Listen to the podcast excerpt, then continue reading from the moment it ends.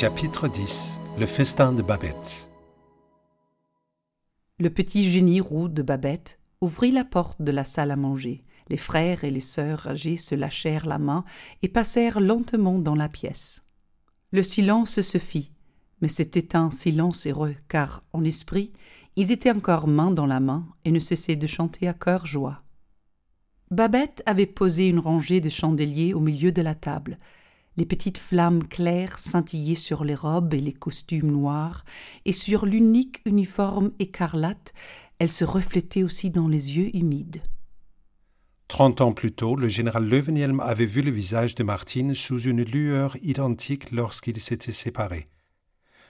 Mais quelle trace le petit monde immobile de Berlevogue pouvait-il donc laisser sur le visage d'une femme? Les cheveux blonds comptaient désormais des stries argentées, le front, jadis de la douceur d'une fleur, était figé comme de l'albâtre.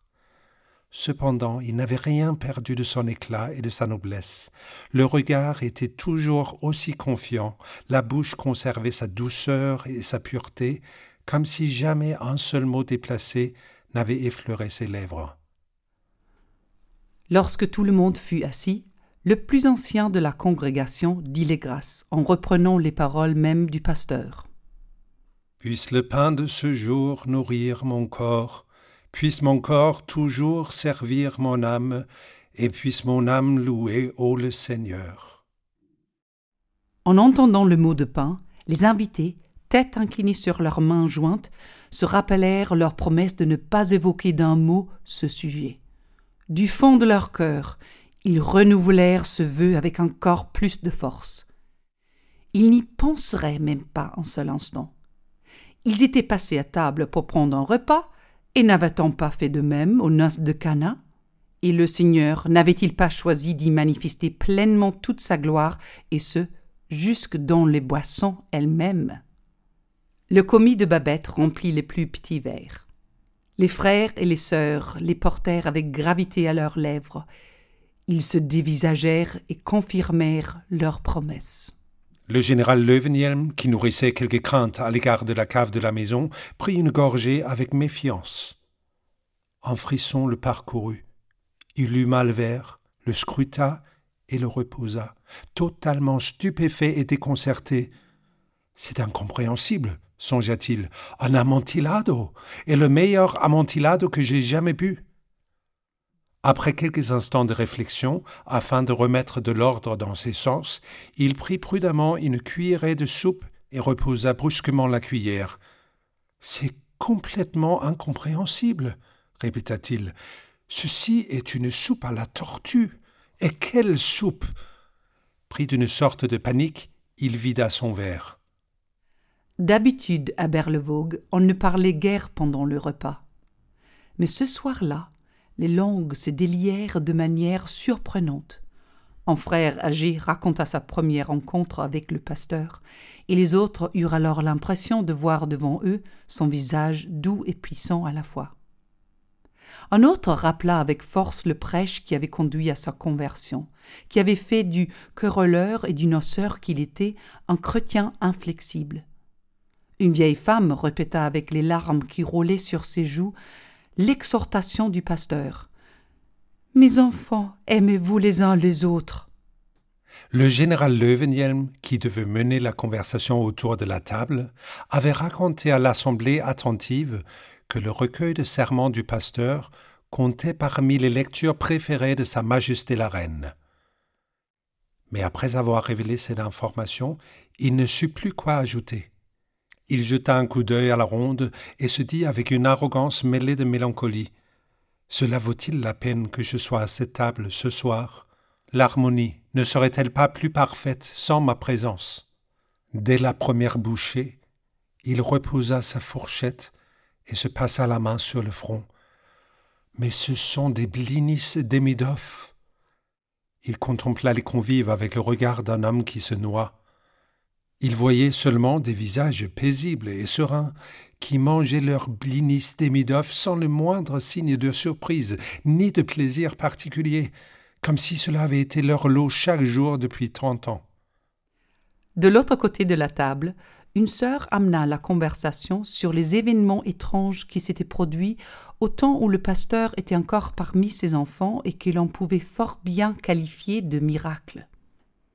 Elle demanda aux autres s'ils se souvenaient de ce Noël où le pasteur avait promis de prêcher sur l'autre rive du fjord. Pendant deux semaines, le temps avait été si mauvais que pas le moindre capitaine, pas le moindre pêcheur n'avait osé faire la traversée, et les gens du village en face avaient failli perdre tout espoir. Mais le pasteur avait renouvelé sa promesse avec force. S'il ne trouvait pas un bateau pour le transporter, il marcherait sur les eaux. Trois jours avant Noël, la tempête s'était calmée. Le gel s'était installé et, alors que cela n'était pas rêvé de mémoire d'homme, le fjord avait été pris dans les glaces d'une rive à l'autre.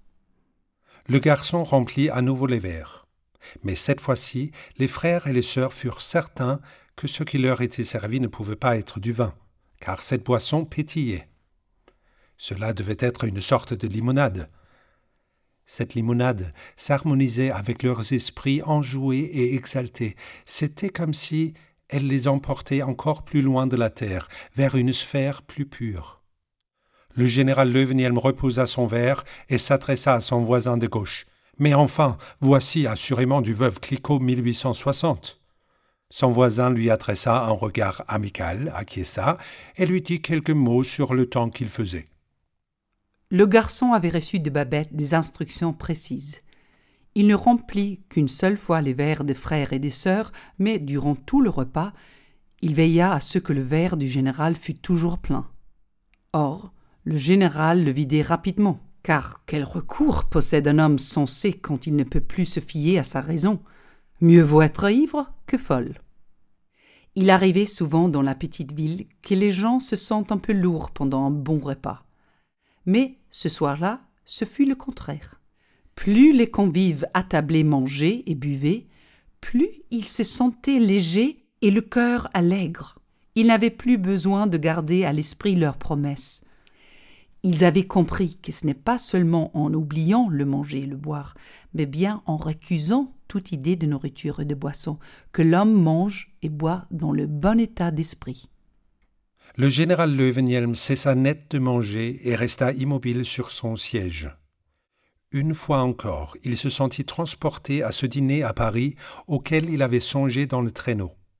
Un plat extraordinairement recherché et exquis venait d'être servi, et il en avait demandé le nom à son voisin de table, le colonel de Galifet, qui lui avait répondu qu'il s'agissait de caille en sarcophage. Le colonel avait ajouté que ce plat était une spécialité du restaurant où il dînait, et qu'il avait été inventé par le chef cuisinier du lieu. Bien que, chose fort ahurissante, ce cuisinier fût une femme, on le tenait dans tout Paris pour le plus grand génie culinaire de son temps.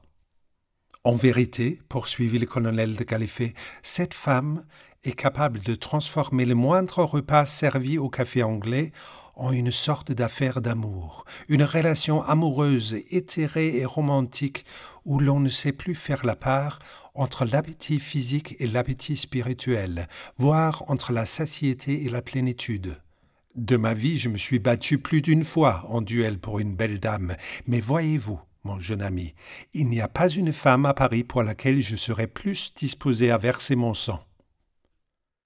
Le général Löwenhielm se tourna vers son voisin de gauche et lui dit d'un ton presque brusque, comme un homme au bon sens reconnu qui se trouve soudain plongé dans la confusion la plus totale. Ce que vous voyez là, ce n'est autre que des cailles en sarcophage. Le voisin, qui venait d'écouter avec extase la relation d'un miracle, le dévisagea, acquiesça et lui répondit. Oui, évidemment, mon cher frère. Que voulez-vous que ce soit d'autre? La conversation avait glissé des miracles du Maître aux petits miracles de bonté et de charité accomplis chaque jour par ses filles.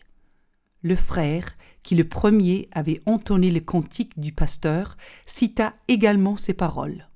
Les seules choses que nous aurons le droit d'emporter en quittant cette vie terrestre, ce seront celles que nous aurons données aux autres. Les sourires illuminèrent les visages des convives. En effet, quelle incommensurable richesse ne serait-elle pas donnée aux pauvres demoiselles? Le général Löwenhielm était parvenu au point où plus rien ne l'étonnait. Lorsque peu après il vit des raisins, des pêches et des figues fraîches, il sourit à son vis-à-vis et fit remarquer Quel beau raisin Et son vis-à-vis de répondre sans hésiter avec un sourire ravi Ils arrivèrent à la vallée d'Escol, ils y coupèrent une branche de vigne avec une grappe de raisin qu'ils portèrent à deux au moyen d'une perche. Le général comprit alors que le moment était venu de faire un discours. Il se leva et se tint très droit. Aucun convive ne s'était levé pour prononcer un discours. Les personnes âgées autour de la table tournèrent leur regard sur le visage impérieux du général, dans une attente pleine de joie et de respect. Ils avaient vu maintes fois des marins et des vagabonds ivres morts sous l'effet du torboyau des bouilleurs de cru, mais ils ne reconnaissaient pas chez un officier éblouissant et un homme de cour l'ivresse causée par le vin le plus noble au monde.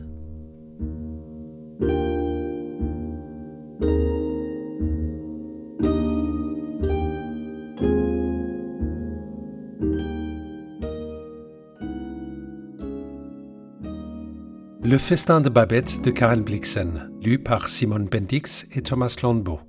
Traduction Alan Gnedig, musique et production Casper Winding. Réalisé avec la participation de la Maison du Danemark et les éditions Gallimard.